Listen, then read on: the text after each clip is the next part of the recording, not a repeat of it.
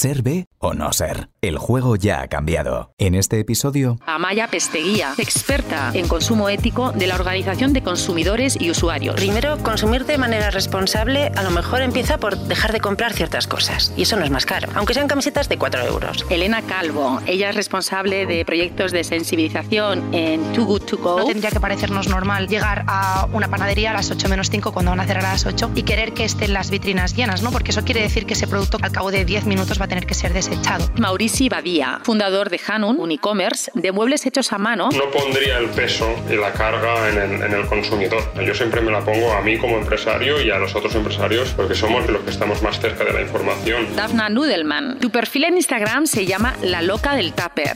El día que nació La Loca del Tupper fue el día que fui con mi tupper a, a, la heladería a pedir que me sirvan el helado ahí. Que yo lo que quiero es el contenido y no el contenedor. Pasé de ser la loca de la cucharita a ser la loca del tupper. ¿Qué es el consumo responsable? Para mí el consumo responsable es comprar lo necesario. A lo mejor no, no está solo en el consumir mucho o poco, a lo mejor está en el consumo responsable está en cómo consumimos. Cómo gastamos nuestro dinero, en qué lo gastamos. Puedo reutilizar el envase. Yo, por ejemplo, soy muy de reutilizar. Soy doña botes. Pero pues si vamos a consumir unos huevos, pues a lo mejor no es lo mismo consumir unos huevos sin mirar los sellos que unos huevos que te pongan que son gallinas de suelo. Oye, pues estamos intentando ser responsables, estamos mejorando a lo mejor la vida de, de muchos animales y en, en, muchas granjas. Tener en cuenta también cómo se han generado, cómo se han producido, cuáles han sido las condiciones de los trabajadores ¿no? que, han, que, han, realizado sus productos. Consciente sin serlo a la vez, es un poco complicado.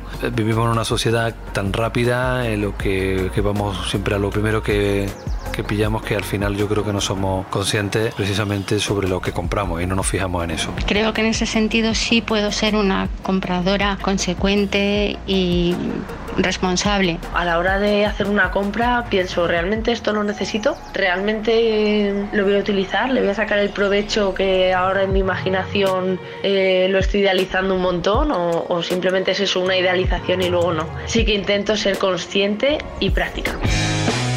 Consumo. Para bien o para mal, nuestro día a día está marcado por esta palabra.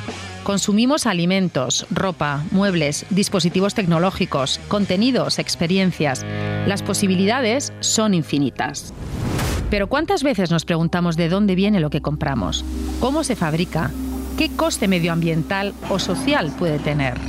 Está claro que necesitamos consumir para vivir en este mundo, pero como toda actividad de la vida, se puede hacer de forma responsable o irresponsable, consciente o inconsciente.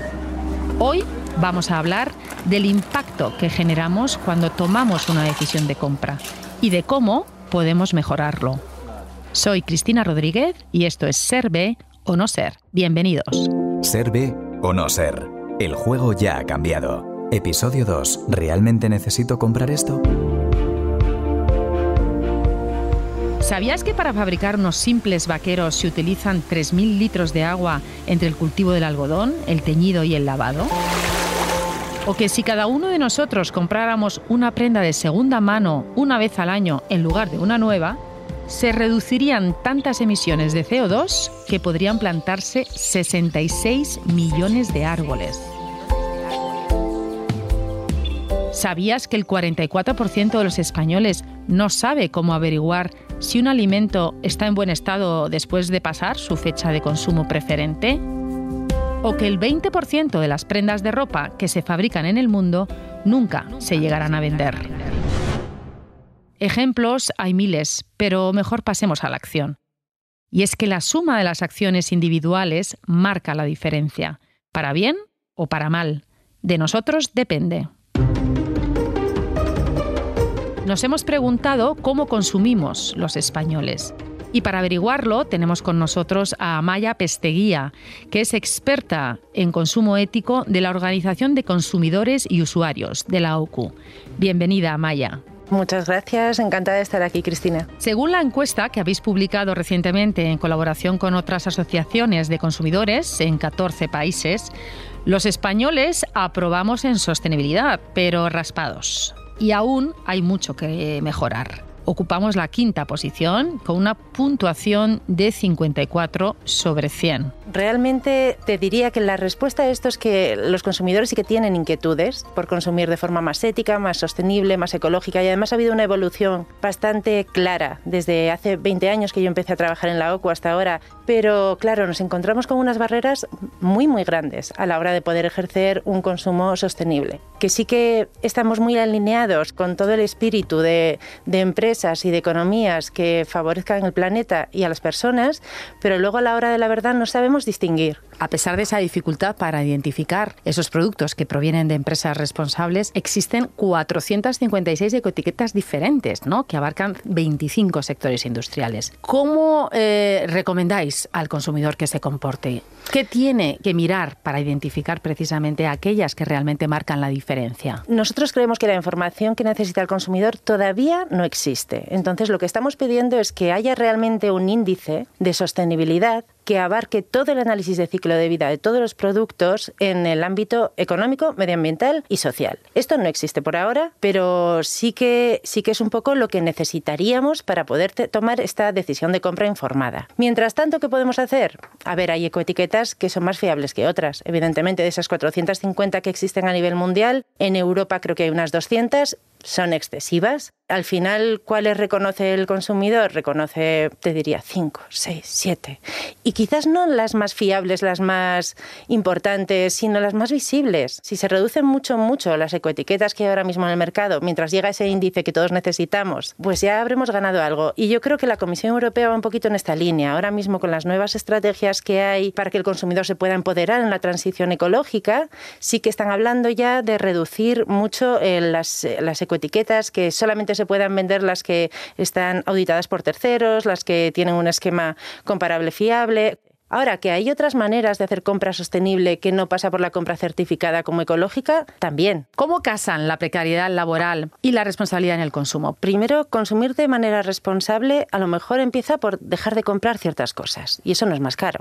¿Vale? Dejar de comprar cinco camisetas al mes no es más caro, aunque sean camisetas de cuatro euros. Es decir, dejar de comprar muchas veces es lo más responsable que puedes hacer, por lo menos lo que no necesitas. ¿Cuáles son las prácticas de consumo responsable que más demandan los españoles? Pues mira, los hábitos de consumo sostenible que están más interiorizados, evitar los productos sobreenvasados, estamos bastante sensibilizados con todo el tema de los plásticos encima de otro plástico, encima de otro plástico, o sea, esto sí se puede elegir, que no siempre se puede, sí que se intenta evitar, moverse a pie, donar la ropa que ya no necesitamos y luego reciclar, por supuesto, ahorrar agua en el hogar, eh, reutilizar, intentar reparar. Estas son. Y luego los emergentes son todo el tema de bienestar animal, eh, la compra de proximidad también, la compra de productos locales es un tema que cada vez nos interesa más, y buscar productos de ocio culturales, digamos, éticos. Es decir, cada vez hay un poco de rechazo mayor hacia los toros, el circo, este tipo de actividades. Cada vez hay más iniciativas de consumo colaborativo, que es como se ha venido a llamar. Quizás las que más éxito están teniendo son las de segunda mano, especialmente Wallapop o Vinted, ¿no? Estas eh, plataformas un poco para compartir lo que ya no usas, que a nivel de economía circular son súper importantes. Es decir, sí que te dan un lugar y una experiencia de usuario súper buena a la hora de poder deshacerte de algo y en vez de tirarlo a la basura lo pones en circulación. O sea, sí que tiene un sentido desde el punto de vista sostenible. También mucho el tema del alquiler, aunque ese yo creo que todavía le queda recorrido para mejorar de alquiler de ropa, de alquiler de coches por horas, por ejemplo, alquiler de bicicletas. ¿Por dónde se empieza a ser consumidor responsable? Yo creo que lo más importante es tener una inquietud, un por qué cambiar tu consumo, ¿no? Una razón para actuar de otra manera y eso sí que te lo da quizás la información, la educación. Como mensaje yo diría que, que esto es imparable, que al final vamos a ir hacia, hacia un mundo realmente mucho más sostenible. Necesitamos más educación, tenemos muchas barreras, esto es cierto, pero el mundo está cambiando. Yo lo que estoy viendo de 20 años a esta parte es que estamos evolucionando y que realmente a lo mejor el día de mañana nuestros hijos ya están, están hablando de otros problemas. Muchísimas gracias, Amaya. Gracias a ti. En la mesa redonda de hoy nos acompañan dos personas con experiencias profesionales diferentes, pero con un denominador común, que es trabajar para que consumamos de forma más responsable. Le damos la bienvenida a Elena y a Maurici. ¿Qué tal? Hola. ¿qué tal? Gracias. Vamos a empezar, eh, si os parece, con Elena. Elena Calvo. Ella es responsable de proyectos de sensibilización en Too Good To Go. Es una plataforma online que une a usuarios con establecimientos para luchar contra el desperdicio alimentario y que ya ha evitado que decenas de toneladas de comida acaben en la basura, con un crecimiento exponencial desde que iniciaron esta andadura. Elena, según publicáis en vuestra web, un 40% de la pérdida de alimentos se produce pues, a nivel de los comercios y de los consumidores. Esto significa que en Europa se desperdician cada año 89 millones de toneladas de comida, lo que supone 173 kilos por persona. Y nos preguntamos, si conocemos estos datos, ¿por qué seguimos desperdiciando alimentos? Eh, pues bueno, Cristina, yo creo que esto es la, gran pregunta, ¿no? Eh, realmente si fuera una respuesta fácil o una pregunta muy obvia, creo que tendríamos ya la tecla para darle la solución. Creo que son múltiples factores, ¿no? Estos datos que nos da la FAO de las Naciones Unidas, pues engloban muchísimos puntos de desperdicio y es que el desperdicio es un problema muy invisible, muy atomizado, pequeñito, ¿no? Que ocurre en todos los hogares, en toda la cadena de alimentación y acumulando estos poquitos, pues llegamos a tener este gran monstruo, ¿no? Que si fuera un país, se calcula que sería el tercer emisor de gases de efecto invernadero en el, en el planeta, ¿no? Realmente por eso Too Good intentamos acercar muchísimo el que los usuarios y los establecimientos puedan hacer esta pequeña acción con salvar un pack y también poquito a poquito sumamos todos estos esfuerzos y acabemos salvando esa comida de acabar desperdiciada, ¿no? y creando ¿no? esa cultura diferente de hacer las cosas, ¿no? que es importante, ¿no? cambiar hábitos, ¿verdad? Eso es, y sentir que, podemos tomar una acción, ¿no? que por, grande que sea el problema o, por difícil que sea quizás pensar en cambiar un hábito, solamente con pequeñas acciones ¿no? sumadas podemos llegar a, un gran impacto y a, involucrarnos ¿no? en nuestro día a día. Nuestro segundo invitado es Maurici Badía. Él es fundador de Hanun, una tienda online, un e-commerce de muebles hechos a mano por artesanos locales con un fuerte compromiso con la sostenibilidad. Nació hace apenas tres años esta empresa y ya ha vendido más de 54.000 piezas en 30 países, convirtiéndose en la marca número uno de muebles sostenibles en Europa. Bienvenido, Maurici. poner en valor la vuelta a lo artesanal, ¿crees que puede ayudarnos a reprender a consumir y hacerlo de una manera más sostenible? Sí, al final la parte artesanal es solo, es solo una pata de lo que perseguimos. Nosotros sí que es una de las primeras cosas que hemos llevado a cabo, pero nosotros la luz que perseguimos es la sostenibilidad. Es decir, incluso llegamos a ver una sostenibilidad en un futuro que pase por líneas de producción ultra eficientes, ¿no? Entonces, la sostenibilidad es lo que perseguimos y me ha gustado cosas que han salido hoy porque nosotros atacamos el tercer sector que es el fast furniture, también existe. Además, empezabais también introduciendo tu To Go con números, nosotros también tenemos algún número. Lo que nos pasa a nosotros es que quizá no es tan conocido, ¿no? Porque todo el mundo sabe que hay plástico que no se recicla, hay plástico que está flotando en el, en el mar, ¿no? Hay montañas de ropa porque el fast fashion ha hecho mucho daño, etcétera. Hay animales que se matan o hay CO2, ¿no? Entonces, el sector del mueble es un sector que parece que ha pasado desapercibido y nosotros lo que queremos es destapar de alguna manera que, por ejemplo, tenemos de los 10,5 millones de toneladas de muebles que se consumen en la Unión Europea,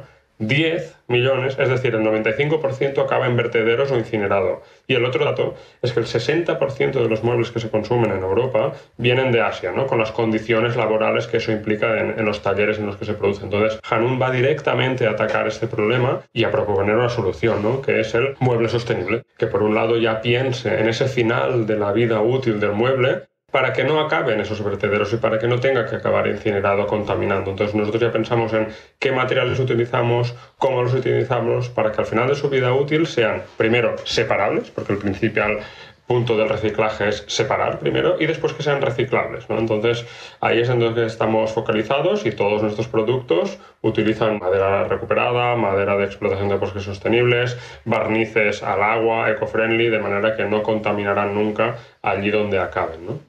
Acabas de dar en una de las teclas, yo creo, que son claves ¿no? en, la dificultad que muchas veces tienen las empresas para garantizar ¿no? esa cadena de producción más sostenible y es según un ensayo recién publicado, dice que el 42% de las empresas no saben quién fabrica sus productos, ¿no? Porque esa cadena de producción se subcontrata, como bien dices, en países que no son los que tienes cercanos y pierdes el control de cómo se trabaja, en qué condiciones, etcétera. ¿Qué hay que hacer para aumentar esa trazabilidad e intentar mantenerse unos estándares adecuados? En primer lugar, meterte en ella, ¿no? Meterte en la cadena. Y puedes hacerlo de dos maneras. O te metes en casa o en la fábrica del proveedor que has seleccionado y exiges unos procesos, unos materiales, o exiges unas comprobaciones de cómo se está haciendo y haces un estudio con tus criterios de sostenibilidad. O como hacemos nosotros en nuestro caso, nosotros somos los que diseñamos y proponemos a todos los talleres con los que trabajamos el producto. Es decir, proponemos el material, el barniz, etc. Y también, obviamente, escuchamos la propuesta del artesano o taller, que, saben mejor que nadie ¿no? de, su sector, pero siempre estamos muy, muy, muy metidos en todo el proceso, de manera que nosotros seamos los que marcamos los estándares y no podamos decir nunca de, ah, pues no sé, a mí me lo vendía así el proveedor. No, no, no, esa no es excusa, ¿no? y mucho menos cuando estamos cambiando algo y tienes que hacerlo desde cero. Otro de los eh, grandes problemas ligados al consumo responsable es el exceso de producción, eh, tanto en el ámbito de la alimentación, en el que trabaja más directamente Too como en el vuestro Maurici. Se fabrica más de lo que se consume. Se tienen excedentes que al final acaban en vertederos, se trituran, se queman.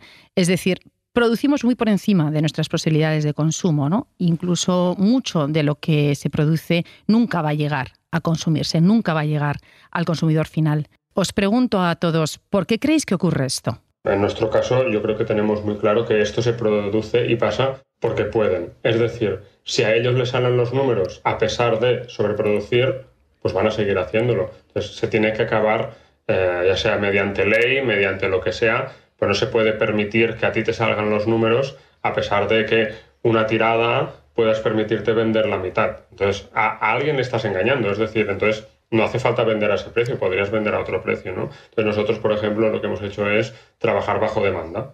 Consideramos que el futuro, en parte, pasará por trabajar bajo demanda y convertirte en una empresa muy buena identificando la demanda. Por ejemplo, nosotros todo es bajo demanda y solo preestocamos aquello que sabemos que se venderá 100%. Y podemos decir que Hanun es zero waste porque nunca hemos tirado un mueble, nunca nos ha sobrado nada, porque solo de esas colecciones top ventas, de los top products, hacemos algo de stock para poder ofrecer en nuestro e-commerce un tiempo de entrega menor. Pues es lo único que perseguimos, de eso que ya sabemos que vamos a vender. En el caso de la alimentación, un porcentaje muy alto también se queda en esa fase de producción, ¿no? ¿Cómo se puede evitar que esto ocurra? Claro, realmente en el caso de la alimentación hay un, hay un tema añadido, que es que es, eh, en muchos casos es perecedero ¿no? el producto. Entonces ya no es que la moda dicte o que las tendencias digan, que esto también es un grave problema ¿no? del fast fashion o de la moda en general eh, de, productos y de diseño y de electrónica, sino que realmente el producto en sí tiene, tiene un valor y tiene una vida, pues en muchos casos, corta. ¿no? Como siempre decimos en Tugu Tugo, no tendría que parecernos normal ni exigible llegar a una panadería a las 8 menos 5 cuando van a cerrar a las 8 y querer que estén las vitrinas llenas, ¿no? Porque eso quiere decir que ese producto claramente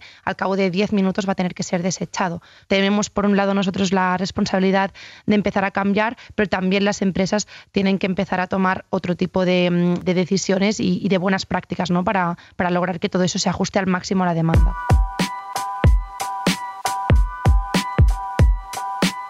Esta semana también hemos hablado con Daphna Nudelman, que es activista ambiental, especialista en economía circular y divulgadora de consumo responsable.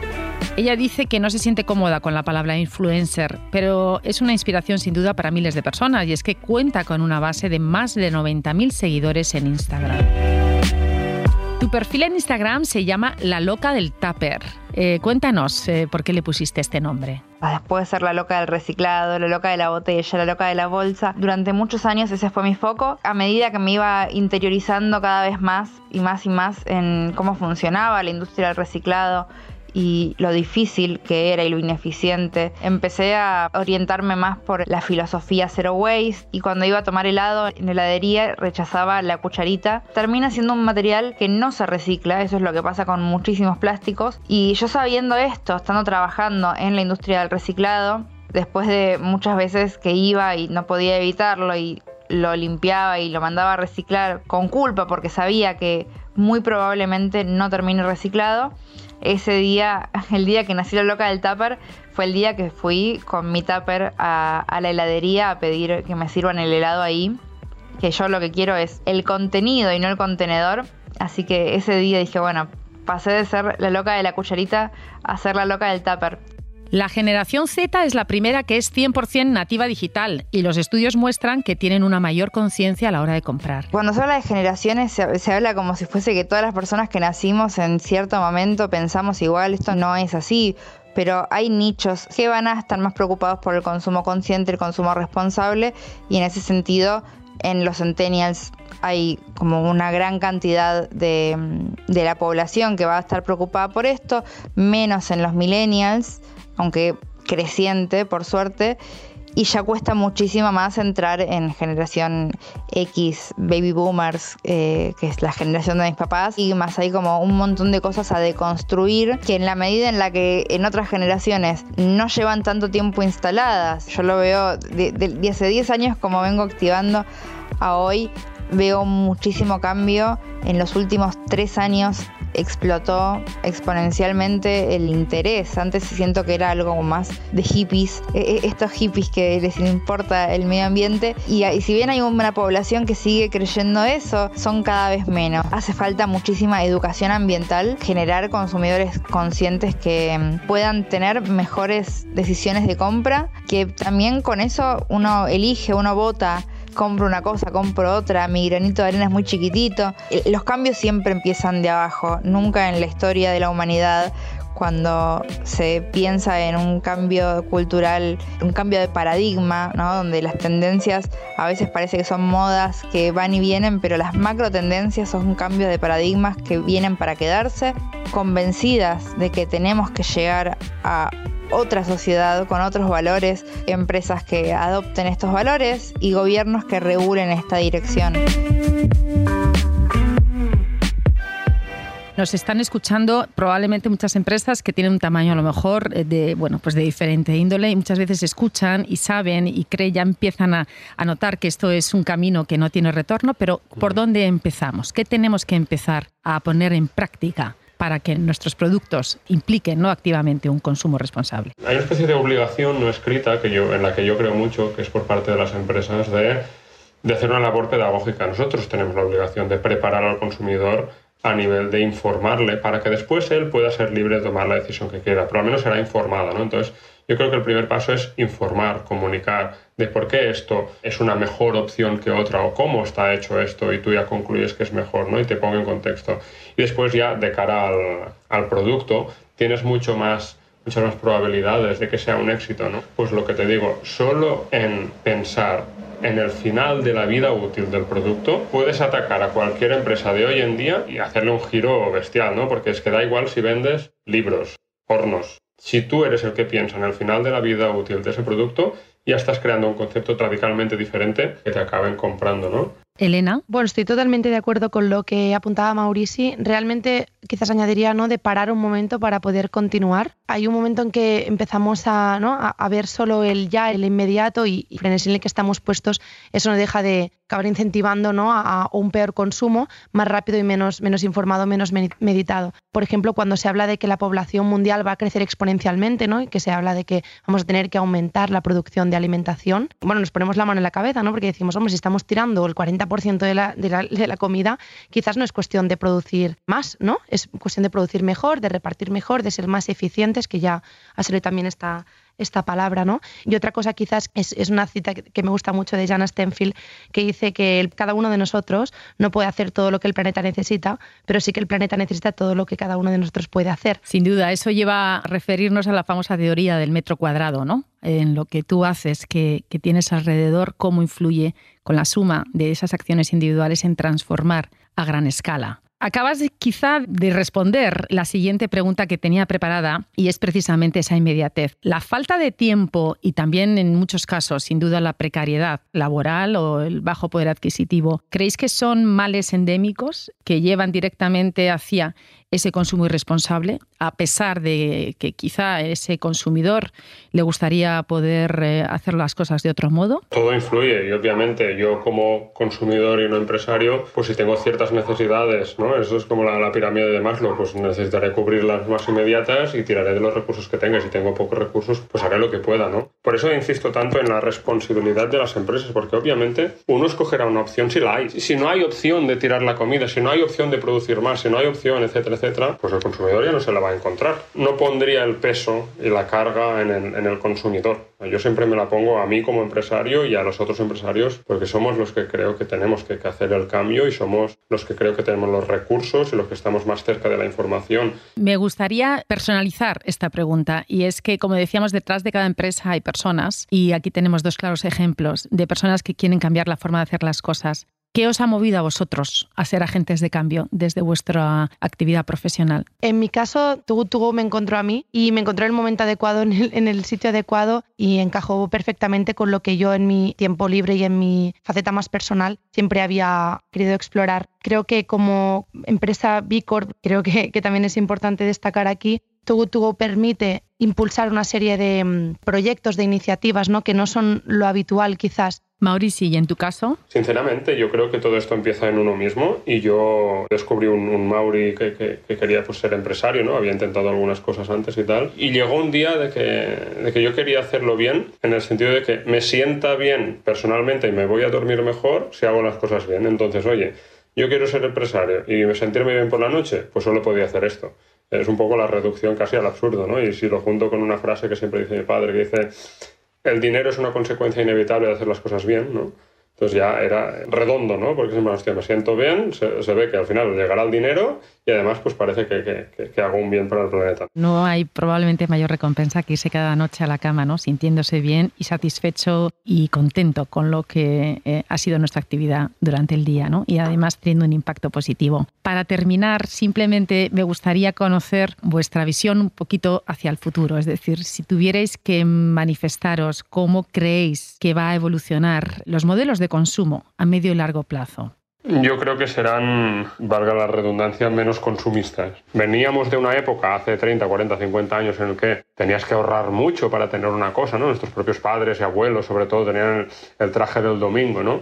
En el momento en el que el mundo dio el mensaje de señores, barra libre, se puede comprar de todo ya y muy barato. Nos hemos subido todos al carro porque nos hacía ilusión, no teníamos nada, pues ahora queríamos tener de todo. Creo que eso está llegando al fin. Creo que la gente ya empieza a ver que más camisetas en armario no me dan la felicidad, más utensilios en casa, más muebles, más lo que sea. El, más por el más ya, ya no me da. Entonces yo creo que ahora se está premiando mucho más quién está haciendo un cambio, quién es el valiente, quién, quién se está arriesgando. ¿no? Elena, ¿Tú eh, tienes esa mirada optimista también? Sí, yo creo que coincido con, con Maurici. Vamos viendo ¿no? que las nuevas generaciones ya, ya tienden a eso y poco a poco vamos desprendiéndonos de eso y vamos buscando quizás más la experiencia, el diferencial, esa calidad. Seguramente no va a ser algo lineal ni inmediato, ¿no? porque bueno, estamos viendo que creo que hacer predicciones de futuro se está volviendo muy complicado en estos últimos años. No nos deja de sorprender eh, cada, cada hecho histórico que estamos viviendo a, a velocidad acelerada, pero, pero sí que creo que que con esos pasos hacia adelante y, medio hacia atrás vamos a seguir avanzando hacia, una, una, dirección que va muy en línea de lo que, de lo que comentaba Maurici. Y qué mejor que acabar esta conversación con esa frase ¿no? a la que hacíamos alusión, y es que menos es más. Muchísimas gracias por compartir vuestras reflexiones y experiencias y por participar en esta conversación. Realmente está en nuestra mano decidir cómo queremos consumir y qué impacto queremos tener. Muchas gracias. Y quizás los que estáis al otro lado escuchando os estaréis preguntando, bueno, ¿y qué puedo hacer yo en mi día a día para ser un consumidor responsable? Para ser B. Pues aquí van algunas ideas. Repara y dale una segunda vida a la ropa que ya no utilizas. Compra prendas sostenibles o de segunda mano. Consume energía verde, utiliza bombillas de bajo consumo y cierra el grifo mientras te lavas los dientes, te duchas, te enjabonas o limpias los platos. Recicla tus residuos, reduce el uso del plástico. Evita el desperdicio de alimentos. Compra solo lo que necesitas y puedes consumir. Y cuando te desplaces, utiliza el transporte público, la bicicleta o vehículos eléctricos. Porque de nosotros depende marcar la diferencia. Gran parte de lo que hacemos está condicionado por la educación que recibimos. Nuestra educación condiciona nuestro comportamiento. Y por eso, en el próximo episodio, vamos a hablar de educación para el cambio, de cómo influye lo que aprendemos y sabemos en lo que somos y en lo que hacemos. Nos vamos. Empezábamos hablando de la industria de la moda y terminamos con una cita de la diseñadora Vivian Westwood que podemos aplicar no solo a la moda, sino a todo lo que consumimos. Y dice así, compra menos, elige bien y hazlo durar. Volvemos en el siguiente episodio. Muchísimas gracias por estar al otro lado. Soy Cristina Rodríguez y esto es Ser o no ser. Ser o no ser. El juego ya ha cambiado. Un podcast de Bilab producido por Podium Studios. Guión, Elia Fernández y Cristina Rodríguez. Producción, Laura Escarza y Alberto Lezaun. Montaje y realización sonora, Íñigo Sastre. Ayudante de realización, Mel Pescuezo. Producción ejecutiva, Elia Fernández. Voz en off de Íñigo Sastre. Bilab es la organización sin ánimo de lucro que está transformando la economía para beneficiar a todas las personas y el planeta. Toda la información, el manifiesto y las empresas adheridas en bicorpspain.es.